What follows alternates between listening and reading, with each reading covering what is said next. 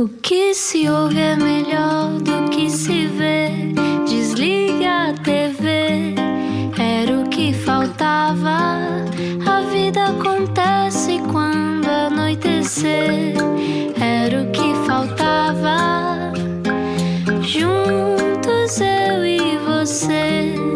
Olá, estávamos à sua espera. Bem-vindo à Rádio Comercial, bem-vinda à Rádio Comercial. Este é o programa de entrevistas diário desta rádio, que é a rádio mais ouvida do país, mas não seria nada sem si. É um programa que é como uma centopeia. É isso. Tem tantos convidados e tem sempre tantos eh, braços. Bracinhos que tu não matas, não é? Não matas as chantopeias. Não, não mato porque os meus filhos não deixam matar animais. Embora sempre que eu vejo uma aranha, e agora há muitas, não é? Tu então que vives no campo. na meu época Deus. das aranhas. Está na época das aranhas, na não é? época filho? delas. É com cada uma que faz favor. Bom, vamos ao nosso Não se matam aranhas. Porque afasta o dinheiro, não é? Fa- Faz-te o dinheiro, embora eu não tenha matado uma e tenha sido picado por uma viúva negra mediterrânea. Já contei esta Ai, história. eu lembro-me, foi no e ano tive, fiquei passado. high, fiquei high o dia inteiro assim. E o Lubomir foi dizer à minha mãe que tinha sido ele a salvar-me. É mentira, não me salvou nada. Só disse: Olha, se quiseres, vai ao hospital. Foi como disse. Bom, não interessa. Bem-vindo à Rádio Comercial, radiocomercial.iol.pt. Só agora chegou. O nosso convidado de hoje é fã deste programa. Explica-nos como se eu tivesse acordado de um coma. O cantor mais votado pelo público no Festival da Canção e, diz o próprio, é a melhor vitória que podia ter tido. Nive é, na verdade, Bernardo Neves, tem 26 anos. O álbum de estreia foi gravado em Los Angeles, no mítico estúdio, onde gravaram os Beatles e também os Led Zeppelin.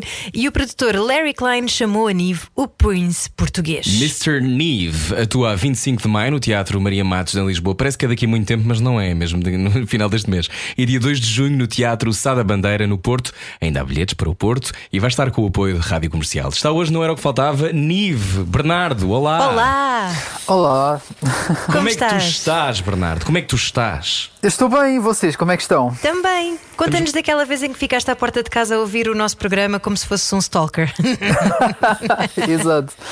Ah, olha, eu, foi uma coisa atípica, para mim é muito atípico ficar no carro mais tempo do que é necessário.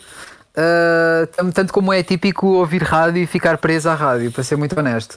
Ah, eu lembro-me que estava a ouvir uma conversa super interessante, já não lembro com quem. Eu, eu cada vez, eu, eu cada segundo que passa tento lembrar quem é que era e não, não me consigo lembrar. Ah, mas foi uma conversa super interessante e lembro perfeitamente de ficar no carro, porque nós já estávamos nesta fase um bocado de pandemia quando isso aconteceu. E eu sou um fã de, de conversas, eu adoro uma boa conversa. Eu sou aquela pessoa que, se é para sair à noite, digamos assim, não há melhor plano do que ir com um grupo de amigos, eh, beber um chá ou o que for, eh, e ficar horas e horas a resolver os problemas do mundo. E, e- é, completamente. E portanto, e portanto isso aconteceu com o vosso, acontece com o vosso programa, na verdade. Oh, que bom, isso é ótimo de obrigada. ouvir. Então, isso quer dizer, Bernardo, que conversarás com qualquer pessoa, com alguém também que não defende as mesmas coisas que tu. E que não ouve a mesma canção, como diz. Especialmente com alguém que não defenda as mesmas coisas que eu. Se é para pensar como eu, já cá estou eu. Portanto, seria uma seca de conversar com alguém que pensasse exatamente a mesma coisa que eu. Ah, e portanto, sim, aliás, normalmente fica-se horas a falar é quando, quando existe discórdia, quando existe um conflito saudável. Isso, aí é que se chega a alguma coisa que, quem sabe, se não descobrimos todos uma coisa diferente, não é? Então, o que é que tu descobriste sobre ti quando foste para Londres? Ah, hoje, hoje estamos a falar com Nive. Foi também nessa altura que percebeste que se calhar o teu nome poderia ser Mr. Nive. Conta-nos lá essa história. Como é, que, como é que chegaste ao teu nome Olha, artístico? bem, é uma história, é uma história única, puramente engraçada, ah, se é que chega a tanto. Ah, Eu achei, quando li. Foi, pronto. Então, eu quando estava quando em Inglaterra, uh, lá, lá fui eu ao médico dos olhos, uh, oftalmologista, pronto. E, e lembro-me que estava na, estava na sala de espera, estava sozinho na sala, e a, a médica sai, a doutora sai e diz uh, Mr. Neves. E eu, e eu fiquei, epá, esse nome, esse nome é giro. Eu já na altura andava, eu já na altura andava meio que à procura de, de como é que eu iria uh, chamar-me, digamos assim, a nível nome artístico. Uh, e depois quando ela disse isso eu fiquei, epá, que nome fiz, gostava de que esse fosse o meu nome. E depois olhei à minha volta e vi que estava sozinho na sala, eu estava completamente noutro mundo. Uh, e vi que estava sozinho na sala e, e realmente eu era o Mr. Neves e portanto aquilo foi, foi, foi simplesmente a forma como ela interpretou o meu nome.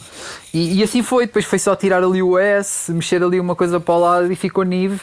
Isto porque tu és E- Bernardo e assim é. Neves, portanto, ou era Neves ou era Nive, não é? Exato, ex exato, exato. Eu ainda brinquei com o Neves aqui e ali, mas não. Quando ela fez esse Neves foi. Ah, é aqui, está aqui qualquer coisa. Então o que é que foste fazer assim. para Londres, Bernardo? E foi isso. Olha, fui estudar.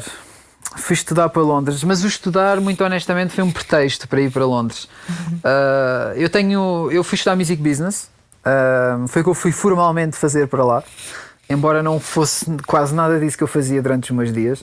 Um, eu, tanto que eu escrevi quase, eu escrevi quase, não vai, seria errado dizer que escrevi quase o meu álbum todo lá, mas a parte mais uh, a essência do álbum foi muito escrita lá e tem muito a ver até com a, com a primeira pergunta que, que me fizeste ainda há bocadinho, que é o que é que eu, que é que eu descobri, ou algo assim do género quando fui para Londres. Uhum. E realmente descobri muita coisa e descobri, descobri acima de tudo que muitas das coisas que eu pensava que eram verdade eram, eram, eram mentira, ou que, que o mundo não era bem o que eu o que eu achava, que a, tipo minha, que a minha realidade.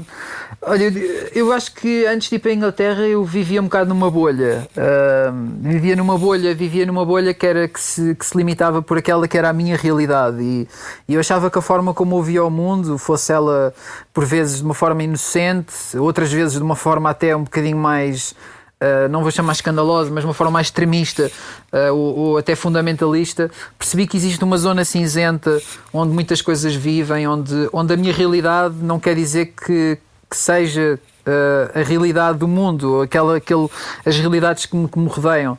E, e foi deu um mundo e, e, foi isso que eu foi muito isso que eu, que eu aprendi com a Inglaterra um, passei dificuldades que nunca tinha passado, uh, uh, conectei com histórias de pessoas e com pessoas que eu honestamente pensei que não iria uh, contactar e muito menos conectar. Um, e portanto, nesse sentido, eu descobri muitas coisas sobre mim próprio e, e, e, muito com base na adversidade. Acho que é um bocado aquela questão de às vezes não vale a pena tu eh, transmitir ensinamentos a alguém sem elas perceberem o que é que eles realmente representam. Bom, e... agora tens muitas pessoas já no carro a ficar apaixonadas por ti, Bernardo. Que tens 26 anos. É, foi... Mas já tem uma alma antiga, não é? Pois, estamos a sentir, eu e a Ana topamos logo isto. Estamos, já estamos a pescar a alma antiga. Mas olha, é, que é que tu. Nós estamos aqui ainda a falar um bocadinho de uma forma genérica, mas tu vais estudar Music Business para a capital do Music Business, uh, ou uma das capitais do Music Business, que é Londres. Um, uhum. Tu chegas lá com o objetivo do quê? De, de tentares perceber a indústria da música? Tu já querias cantar? Uh, com, porque tu já tinhas aulas de canto antes, não é? Segundo sei. É verdade, olha, eu quando, eu quando fui para a Inglaterra estava no ponto mais baixo que alguma vez que eu me lembro de estar. Uh, estava completamente, como em bom português, estava nas lonas. Uh, tinha, eu durante a minha infância, toda a minha adolescência, tive, tive vários projetos de música e eu levava, sempre levei as coisas muito a sério, que sempre foi, acho eu, uma coisa boa e uma coisa má ao mesmo tempo. Eu, para mim, cada banda que eu tinha era aquela, era aquela que ia ser, ia ser era aquela, ia ser, e mesmo que acabasse duas semanas depois, não foi porque ia, a seguir ia ser. Portanto, levava tudo muito a sério. E, e, e na altura, antes de ir para Londres, estava sem nada completamente, estava completamente zero. Era, não havia bandas, não havia projetos, parecia que já tinha gasto todas as, todas as, os cartuchos de, de projetos e de ideias e estava, pá, não sabia bem para onde é que havia já não conectava com nada do que estava a fazer, já não, já, já não me via nas coisas que tinha escrito, era assim esse processo. E depois fui para, e fui para Londres. Eu quando fui para Londres não fui com não fui com o intuito de estudar music business pelo music business. Eu não, eu não tenho qualquer tipo de aspiração de ser manager, de ser booker, de ser agente, de ser. Nunca me entusiasmou. Aquilo que me fez ir para a Inglaterra foi duas coisas. A primeira é porque eu, eu, eu sempre quis estar no sítio onde as coisas acontecem. Eu sempre quis sentir. Eu sempre fantasia muito com Londres. Eu, a minha educação musical de casa vem muito dos Beatles, vem, vem muito de Neil Young. Portanto, eu, muito eu, bem, muito bem, Nive. não, e, e, e, e, embora muitas vezes as crianças criem uma, não digo revolta, mas criem uma, um anticorpo à, à, à, àquilo que os pais lhes, lhes põem a ouvir. Uhum. Uh, no meu caso, aconteceu exatamente o oposto. Eu, eu gostava genuinamente daquilo. E portanto fui crescendo esta ideia: eu quero ir para Londres, eu quero ir para Londres. Eu sempre disse isso. Uh, e depois, quando cheguei lá, percebi que aquilo não era nada do que eu achava. O que é que achaste que era? Eu, eu, não, eu pensava, que era uma, pensava que era uma fantasia, pensava que aquilo era, que eu ia chegar lá, ia ser quase filme, quase aquela coisa de, de meu Deus, eu vou chegar e parece que vão ser oportunidades a cada porta, e não é nada assim. Londres é, é, é das cidades mais cruéis que eu já vi é uma cidade muito. Eu costumo lhe chamar uma cidade de cebola. Porque, Uh, o que eu quero dizer com. Porque tem muitas camadas, é, é uma coisa. É, é, fascinante aquela cidade. É, é tão fácil perdermos naquela cidade sentindo que estamos a fazer aquilo que está certo. Uhum. Tu disseste numa entrevista, Nive, nosso convidado hoje, Bernardo Neves, que há pouco também já, já passaste um bocadinho por aí, dizendo que passaste dificuldades no sentido de tiveste que fazer várias coisas para poderes, provavelmente, não só pagar a tua vida, mas sobreviver, comer. Uh, o que é que isso te ensinou sobre ti e sobre, sobre o lugar de privilégio que se calhar poderias ter em Lisboa ou em ah, Portugal? Sim. Bem, ensinou-me olha, ensinou-me a tal zona cinzenta, uh, o tal fundamentalismo, uh, de que às vezes. E que se faz tudo por um sonho? Ou não se faz tudo por um sonho? Uh, ainda, acho, acho, que, acho que ainda, ainda eu e a vida ainda temos de descobrir isso juntos. Se faz tudo pelo sonho e o que é que é o tudo também. Uh, eu sou uma pessoa que acredita que os meios, os meios são quase mais são tão ou mais importante que o fim. Eu não me importa chegar àquilo que eu considero ser o meu sonho se pelo meio tiver que uh, não sei, fazer coisas que não me orgulho, não, não é algo que eu acho que não valoriza a viagem, não valoriza sequer o fim. Uh, para que ter, ter esse sonho se depois vou manchá-lo, se depois vou, vou denegri-lo e vou, e vou viver aquém da pessoa que eu quero ser a, a, aos meus olhos? Ou, ou como é que eu vou poder partilhar alguma coisa genuína com alguém? No final do dia fazemos música e ou qualquer arte vem, acredito eu, de uma partilha do que está no interior Uh, seja uma verdade que nós encontramos e que vamos partilhá-la, seja, seja o que for, mas vem, tem que vir de um sítio verdade. Como é que eu posso viver comigo próprio se eu próprio for a pessoa que deliberadamente vai manchar essa, essa verdade uh, para, para chegar onde eu acho que quero chegar? Depois no final do dia vou perceber que não era nada disso. Olha, uh, quanto tempo é que tu estiveste em Londres? Tive um ano e pouco. Ok. E como é que alguém que uh, passou dificuldades, como tu disseste, não é? Como alguém que vai viver para um país novo, ainda se dedica, ainda tem tempo e energia para dar uh, aos outros nos projetos de solidariedade em que tu te envolvias? Porque, porque isso é, é, o que eu, é o que eu vou para a cama a pensar. é o que eu. Um, é o que eu. Uh, é o que me faz mexer. Uh, a, a música, eu sempre, eu sempre tive na música, sempre acreditei e continuo a acreditar, e a vida se calhar irá mostrar-me outras coisas que façam mudar de opinião, mas até hoje um, eu sempre vivi na música como, com acreditar que vou contribuir, talvez venha a conseguir um dia contribuir para ela uma, uma fração do que eu sinto que ela contribuiu para a minha vida e o quão ela me ajudou uh, e ao mesmo tempo acreditar que ela pode de facto ser usada para algo maior que nós. Uh, que tem, ela tem realmente muita força. Isto às vezes pode parecer um bocado um clichê dizer ah, a música tem muita força, toda a arte tem, mas, mas ela tem de facto, e é, uma, e é uma forma de arte muito especial e muito específica. Uh, e, e, eu sempre, eu quando lá estava, por exemplo, estava, estava muito metido na, eh, especialmente na educação. Eu acho que grande, grande, grande, grande solução para os males deste mundo está na educação. Uh, e a educação tem várias formas e feitios. Mas, mas estava especialmente na educação musical, um pouco, pouco, um pouco menos ortodoxa, Uh, e era esse o lado mais de, de responsabilidade social que eu estava que eu estava a fazer uhum. e, e, e, tem muito a ver com a coisa que é uh, qual é o teu objetivo através da educação musical é o que é criar bons músicos não acima de tudo é talvez ajudar a formar boas pessoas um, Ai, oh, oh, eu acho já que estamos todos a ficar muito apaixonados. Tens de controlar, esse... tens de parar com isto. Como estamos é que a ficar muito apaixonados. Como é que isso se faz? Tornar-nos boas pessoas. Tu lembras da primeira canção que, que, te fez sentir isso, que te fez querer ser uma boa pessoa? Se calhar foi dos Beatles, não? Uh, não, por acaso não foi dos Beatles. Eu, eu não me lembro de uma canção que me tenha feito querer ser uma boa pessoa. Uh, eu eu lembro-me de uma, eu lembro-me uh, do momento em que, em que em que percebi que queria fazer música e, e, a, banda responsável por isso e é clara, foi claramente responsável por isso foi os Radiohead. Ahá. Uh, foram os Radiohead, claramente, claramente. Uh, eu, aliás, eu costumo dizer que eu no alarms acho and no que... surprises. Exato. Eu acho que é possível nós apaixonarmos pela mesma coisa durante uma vida inteira, mas acho que há sempre uma fundação muito forte, digamos, em relação ao amor por essa coisa. E eu tenho plena noção que, embora eu já me tenha apaixonado pela música várias vezes, de várias formas diferentes uh, ao longo do tempo, e espero eu que continue a ser assim, tenho a certeza que o amor que eu tenho pela música vem daí, vem do que eu senti com os Radiohead quando era mais, quando era mais novo. Eh, e portanto, sem dúvida que os Radiohead acho que foi a banda que mais me marcou. Porquê que te marcava tanto? Os Radiohead conseguem ser muito, muito pesados, não é? Pois Ah, conseguem. E o Tom York consegue dançar como ninguém também, que é uma coisa que nós apreciamos. mas, mas esta coisa tem a ver com essa, com essa fina linha entre ah, a beleza e a destruição. Hum, talvez a nível hoje, hoje, olhando para os Radiohead com a cabeça de hoje, hum, sem dúvida. Olhando para os Radiohead e olhando para trás, digamos assim, de como eu olhei para os Radiohead na altura, eu, eu ainda não tinha cabeça para racionalizar dessa maneira. Uh, mas eu, era uma coisa quase espiritual, não é? Quase encontrar como uma, uma espécie de uma casa. Eu acho que sim, eu acho que sim. Eu acho que na altura eles foram quase um, um porto de abrigo. Ahm, foram, eu, eu lembro-me na altura, eu, eu, era, eu era bem novo, eu não percebia nada do que ele dizia na altura. Foi- não percebia nada do que ele dizia. fake plastic trees. You do it to É, yourself. é, essas, you do. é aquela, aquela irreverência e aquela. Eu sentia, que, eu sentia que a voz dele tinha uma, tinha uma, uma rebeldia delicada. Era uma. Muito parecida com a tua, de resto, não é? Ah, isso é o melhor elogio que me fizeram. não é? Isso eu, eu, vou, eu vou encarar isso como um elogio e um bom elogio.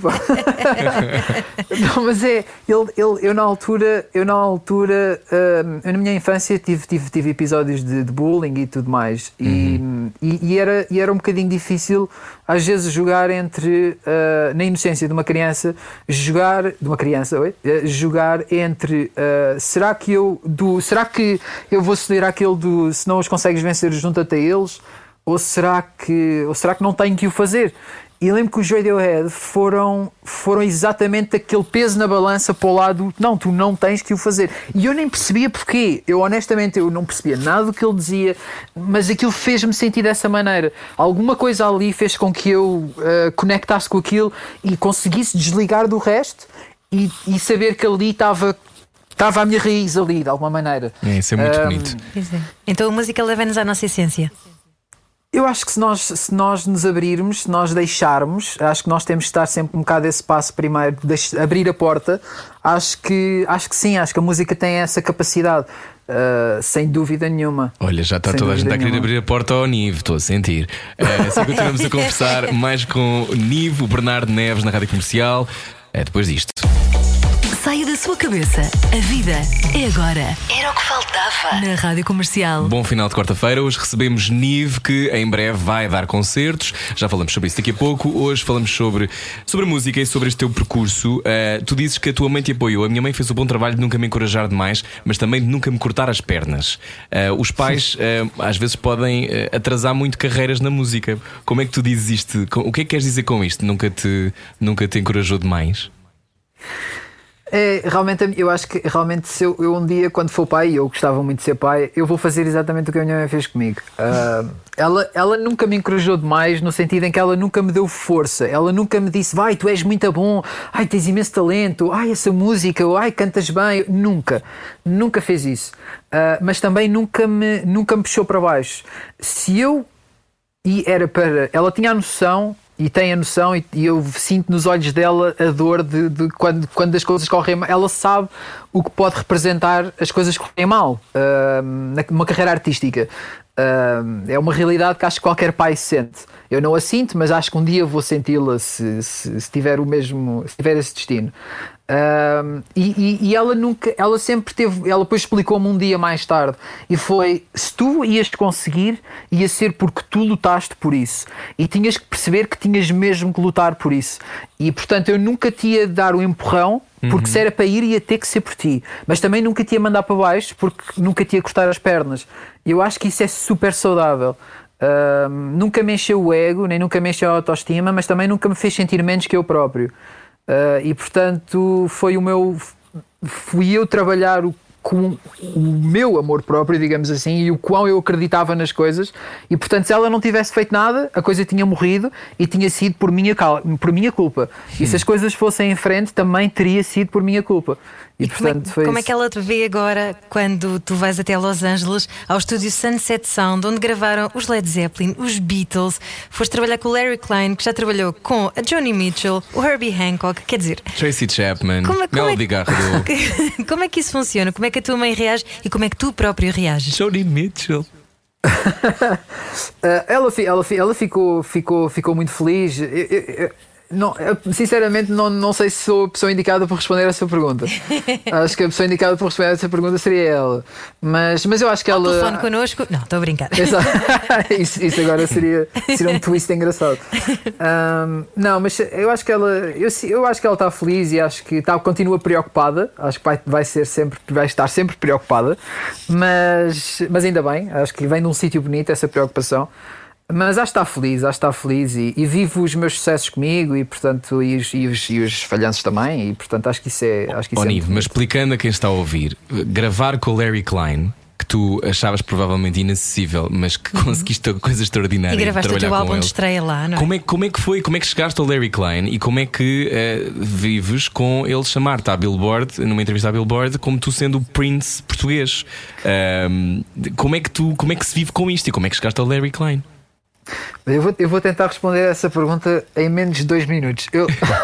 não, mas porque eu, eu, eu acho que existem duas formas de olhar para, para a coisa. Eu acho que eu sempre fui uma pessoa que, que pensa: se nós apontarmos a, a pressão de ar, vamos lhe chamar assim, e apontarmos bem alto e dizemos eu vou apontar isto para Plutão, uh, se calhar, se não chegar a Plutão, se já chega a Marte. É isso! Mas se eu apontar e dizer, ah, eu vou chegar àquela nuvem, ah, se calhar se falhar, caio ali num lago no meio do nada. E, e portanto, acho que tem tudo uma questão de perspectiva. Eu, eu, eu durante o processo todo, eu, sempre tive a sorte de.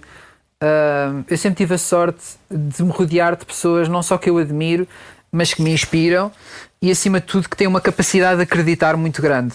Uh, e quando digo uma capacidade de acreditar, uma, capaci uma capacidade de ver, de visualizar e, e de perceber que no final do dia somos todos seres humanos um, e neste caso todos adoramos música e portanto não existe, não existe uma mentalidade de elitismo, não existe uma mentalidade de ou sou muito, ou sou pouco, ou sou mais que tu, ou sou menos que tu e portanto e portanto foi muito, é muito essa, é- foi muito por aí. Uh, eu, eu sempre, eu sempre, para mim, eu- o meu, o meu trabalho na música eu sempre senti que é servir a música acima de tudo e fazer dela o máximo que ela pode ser e como artista protegê-la e representá-la o melhor que eu consigo. Não é ela que me representa a mim, sou eu que represento a ela. E eu sempre senti que, que sabia onde é que eu queria meter. Um, e sabia onde é que eu queria que ela chegasse e acreditava que ela podia lá chegar. E por isso é que mandei cinco álbuns para o lixo. Quatro, Cinco? na verdade. Quatro? Foram quatro, quatro para o lixo. Olá. Foram produzidos com produtores diferentes de- ao longo dos anos e nunca estava certo, nunca sentia que estava. que não sentia que era aquilo, não, não, parecia não sei explicar. E portanto iam para o lixo, ok, vamos fazer outra vez, não está bem, vamos fazer outra vez. E foi sempre assim, fazer outra vez, fazer outra Mas, vez, Olivia, fazer é vez. preciso uma enorme coragem e tu tens 26 anos e ainda não tinhas furado, tinhas tido umas músicas que tinham corrido muito bem, não é? Tinha- tinhas feito músicas com os SIB e, e tens, tens muitos milhões de streams e por aí fora. Uma música, a Breathe, que teve 250 milhões de streams no Spotify e no YouTube, E não é? 15 milhões de visualizações no YouTube. Caramba. Sim. sei que depois também tiveste um problema com eles, não é? Mas ah, este caminho, este caminho feito, ah, é difícil dizer que não, não é? Como é que se aprende a dizer que não e a dizer que não queres trabalhar com aquele produtor e que não queres, que não vais pôr aquele álbum na rua? Eu, eu, eu, eu acho que realmente é difícil dizer que não. eu acho que a arte de dizer que não. Eu sempre tive. Houve uma coisa. Embora eu não seja a melhor pessoa a dizer que não, e não sou, ah, embora não pareça, não sou a melhor pessoa a dizer que não. Custa dizer que não, muitas vezes. Ahm, mais pela outra pessoa, muitas vezes, do que por mim. Mas acho que, eu- mas ao mesmo tempo, uma coisa que sempre me ajudou foi eu às vezes mais, eu às vezes mais do que saber o que quero, eu sei muito bem o que não quero. Uh, e eu sempre soube muito bem o que eu não queria na música. Eu sempre soube muito bem quem eu não quero ser, o que é que eu não quero representar. Uh, quem eu sou não é a mesma pessoa que eu vou ser amanhã. E ainda bem, é sinal que cresci. Uh, mas, mas isso não quer dizer que eu tenha. Mas isso não quer dizer que eu dê ao desbarato aquilo que é uh, o quão eu acredito nas coisas. E por muito que eu às vezes possa não acreditar em mim mesmo, eu acredito muito nas coisas em que eu acredito. Sim, mas acreditas muito porque estiveste dois anos a lutar em tribunal para ter as tuas músicas de volta. Ah, Foi, e Isso foi. é uma coisa extraordinária tendo em conta a tua idade. Uh, Porquê que isso aconteceu? O que é que te Aco- aconteceu? Olha, aconteceu exatamente porque aconteceu exatamente porque hum, quando eu assinei o primeiro contrato que foi em Los Angeles, que foi esse contrato que, que, que estás a falar, uh, coincidiu com a altura dos CIB. E essa label na altura queria muito que eu fizesse um caminho parecido com aquele. Uh, ou seja, não acreditava de todo nas músicas que são hoje as músicas do álbum, que eu depois acabei por trabalhar com o Larry. Uh, e portanto estávamos em, estávamos em universos diferentes, como se costuma dizer, estávamos em mundos diferentes. E eu disse: Não, eu não vou ser essa pessoa que vocês querem que eu seja, eu não vou ser esse, esse artista, se é que se pode chamar isso um artista, porque eu estaria logo a tirar-me de um futuro como artista se fizesse isso, porque isso não é, não é, não é uma característica que eu vejo inerente no que é ser um artista. Uhum. E portanto disse que não, não vou fazê-lo, porque no final do dia é a minha vida, no final do dia no final do dia sou eu que vou ter que viver com isso, sou eu que vou representar isso. Essa é uma, é uma, nesse caso seria uma mentira que eu teria que levar para o resto da minha vida. E eu não, não estou preparado, nem pronto, nem espero nunca vir a estar uh, para fazer isso. Uh... Então, fazendo um zoom out, tu estavas em Los Angeles uh, e és capaz em Los Angeles de dizer que não a uma label. Uh, para fazer o, o, caminho que eles gostavam que tu fizesses. Isso é de uma enorme coragem, outra vez, mas uh, depois também é uma coisa muito solitária ou não? É, é de facto é, de facto é. Esta pessoa, esta pessoa tinha algum, tinha algum poder. Uh, tinha, era uma pessoa até bastante influente, a pessoa desta label a quem se teve de dizer que não. Foi um episódio triste, na verdade. Foi um episódio Mas tu um conseguiste recuperar as tuas músicas? Conseguimos, conseguimos recuperar. Consegui, sim, conseguimos, ainda bem. Mas, mas com algum, com algum sacrifício teve que, basicamente, na altura, eu prescindi de tudo o que eram os ganhos, os meus ganhos da Breathe para conseguir recuperar as músicas. Basicamente foi assim que isso aconteceu. Ou seja, tudo o que foi, tudo uhum. tudo que era financeiramente uh, a ver com a Breathe, uh, que foi uma música que teve, que teve, que teve sucesso, um, um é? sucesso, eu prescindi a 100% e acabei por, acabei por conseguir sair. E, então... e tu que tinhas estudado Music Management, não é? Isso... Sim, eu tinha estudado Music Business. Sim. E, e music Business. Isso, isso não, te, não te dói na alma saber que às vezes os meandros da gestão da uh, indústria. depois podem querer uh, deturpar a, a, essência da coisa? Honestamente, na alma foi o, último, foi o único sítio em que não me doeu. e foi exatamente por causa disso que eu fiz o que fiz. Uhum. Mas foi eu, mais no bolso que te doeu. Talvez, mas eu não. Eu, eu, isto, isto, eu nunca. Eu nunca fui uma pessoa que sentisse que precisasse de, de muito para ser feliz. Uh, honestamente, digo isto, digo isto de coração não preciso mesmo. E há coisas com as quais eu não consigo viver sem. Uh, mesmo, eu, eu, posso ter todo o dinheiro do mundo e, e, e não me ia estar bem comigo mesmo. Uh, sabes que há uma história que eu gosto muito, há uma história que eu acho interessantíssima. Eu sou um fã de Rocky, eu adoro o Rocky.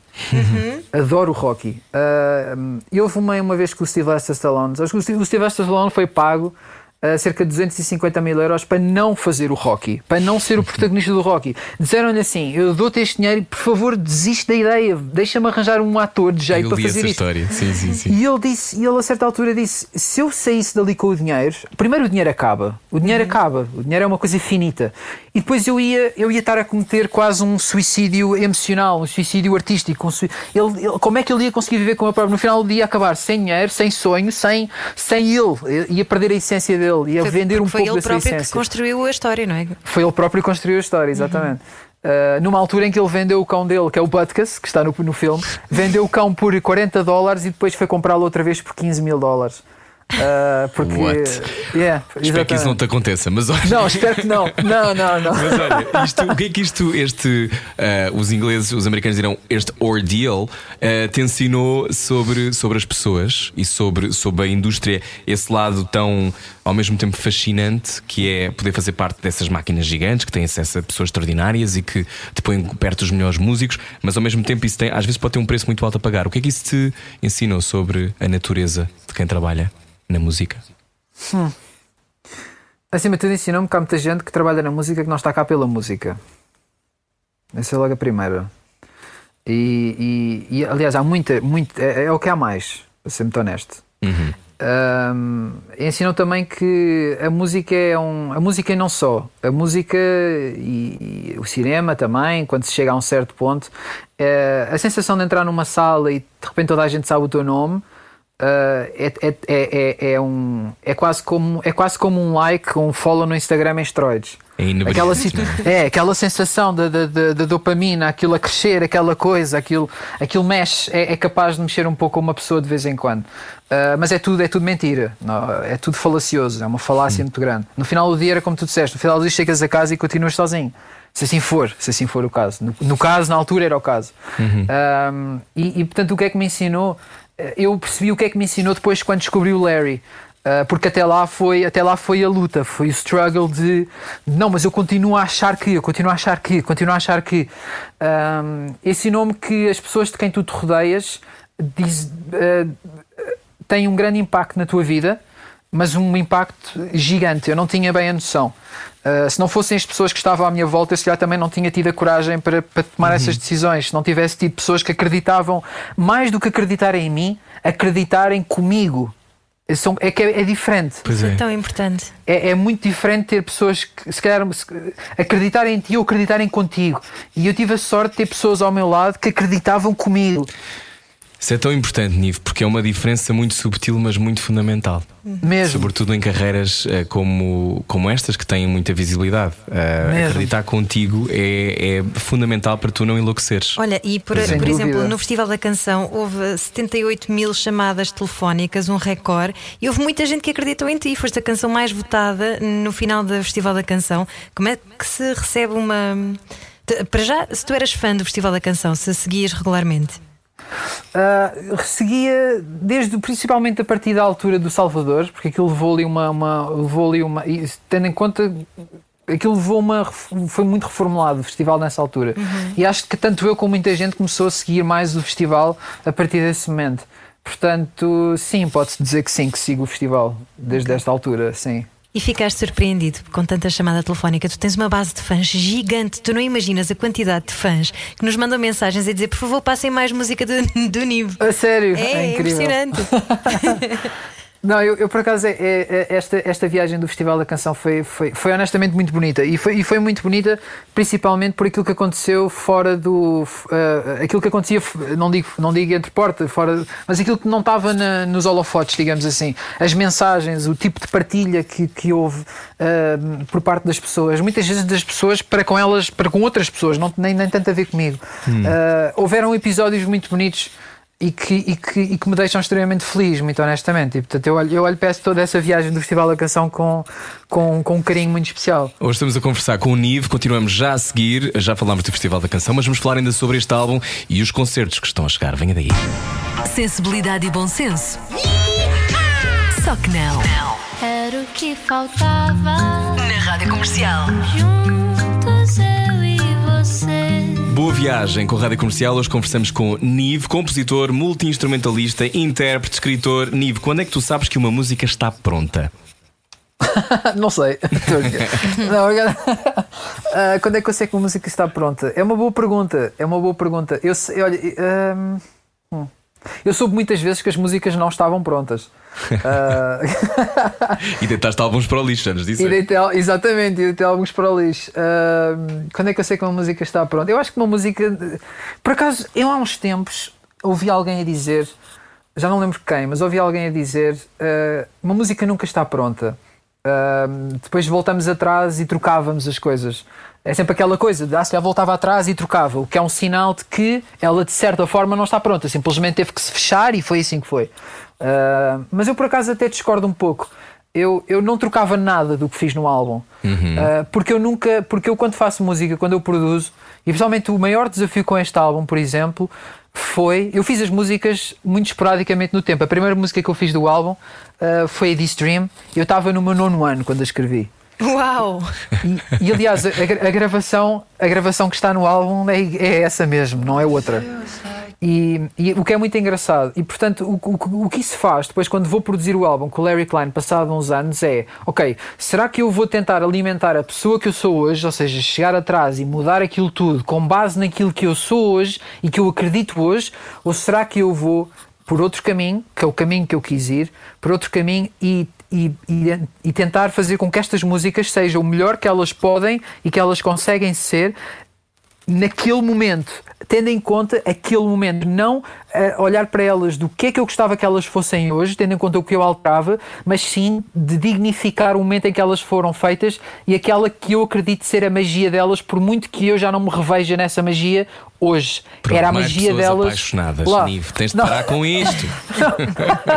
não, mas, mas, mas foi, um, foi um desafio. Eu tinha muitas conversas sobre isso com o Larry e quando, elas, quando as músicas começavam a fechar era quando eu sentia, ok, eu, eu acho que a essência da música está lá. Há, havia, há muitas coisas que eu trocava, mas não quero trocar, exatamente porque eu quero é.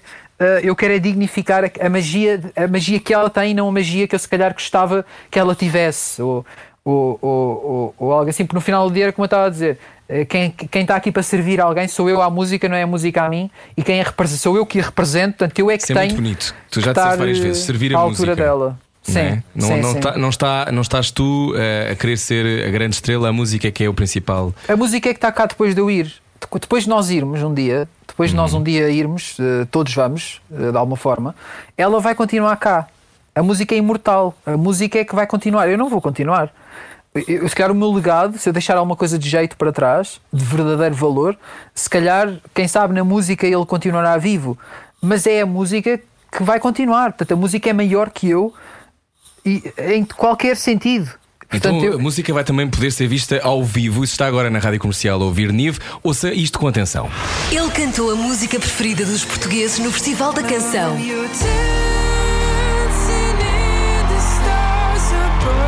E agora está pronto para cantar outra vez. Nive ao vivo.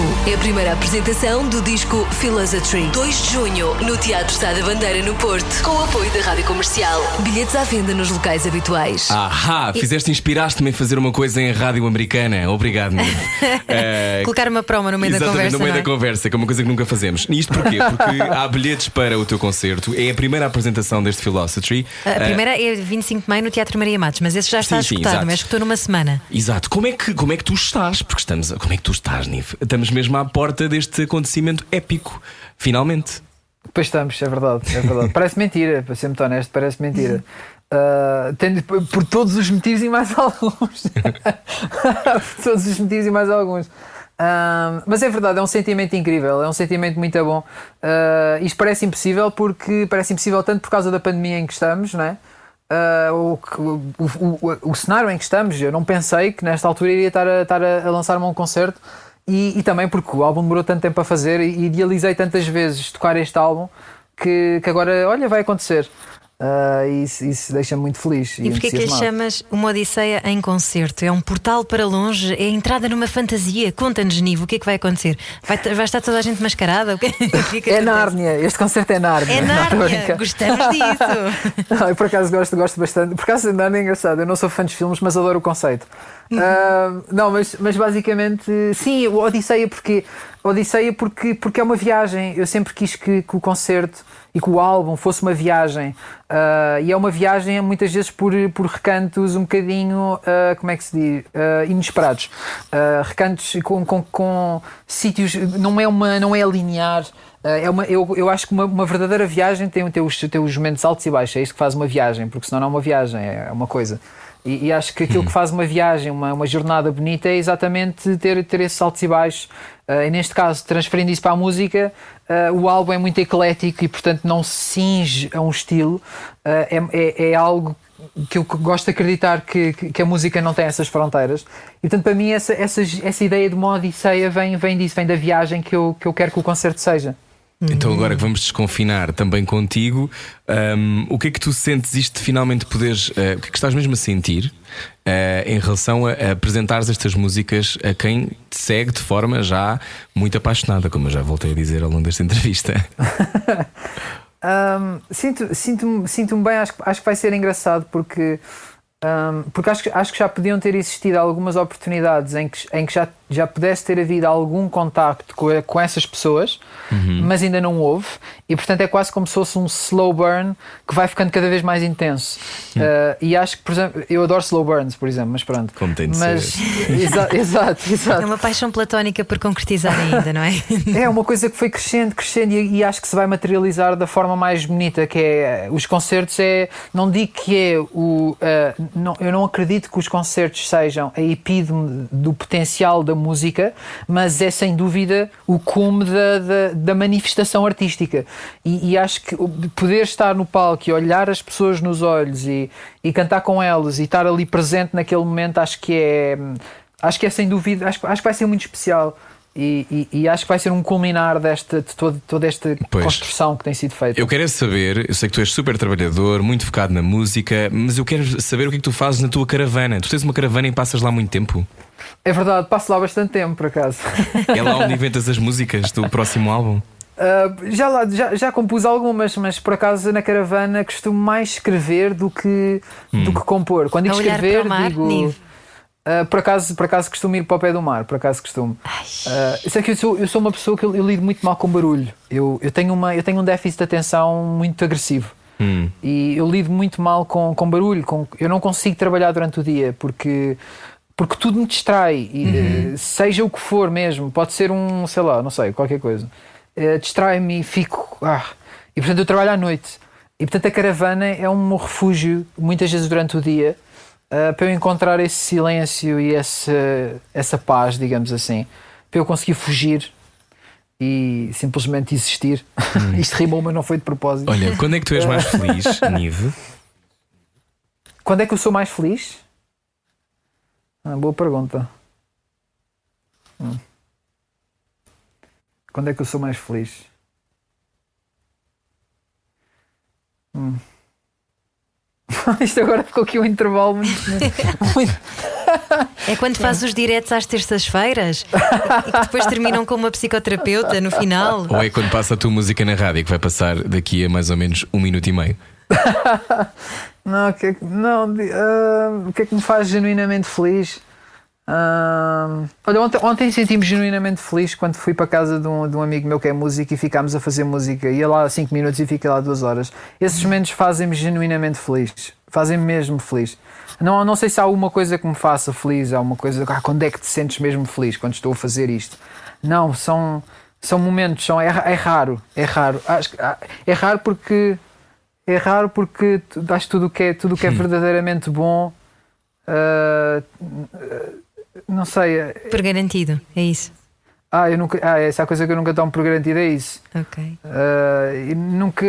É raro, é raro. Sentir a plenitude é raro. Então, é raro. se apontas para pelotão, como nos disseste há bocado, para onde é que estás a apontar a seguir estes concertos? Porque dia 25 de maio é no Teatro Maria Matos, já estás gostado, depois será no Porto, dia 2 de junho, no Sá da Bandeira. Mas o que é que tu queres? Tu queres eh, abrir os Grammy? O que é que tu queres? Já pensaste nisso? Já, já pensei porque eu sou uma pessoa que projeta muito. Ah, já E é pensei. assim que se faz. O que é que É assim que se faz, exato.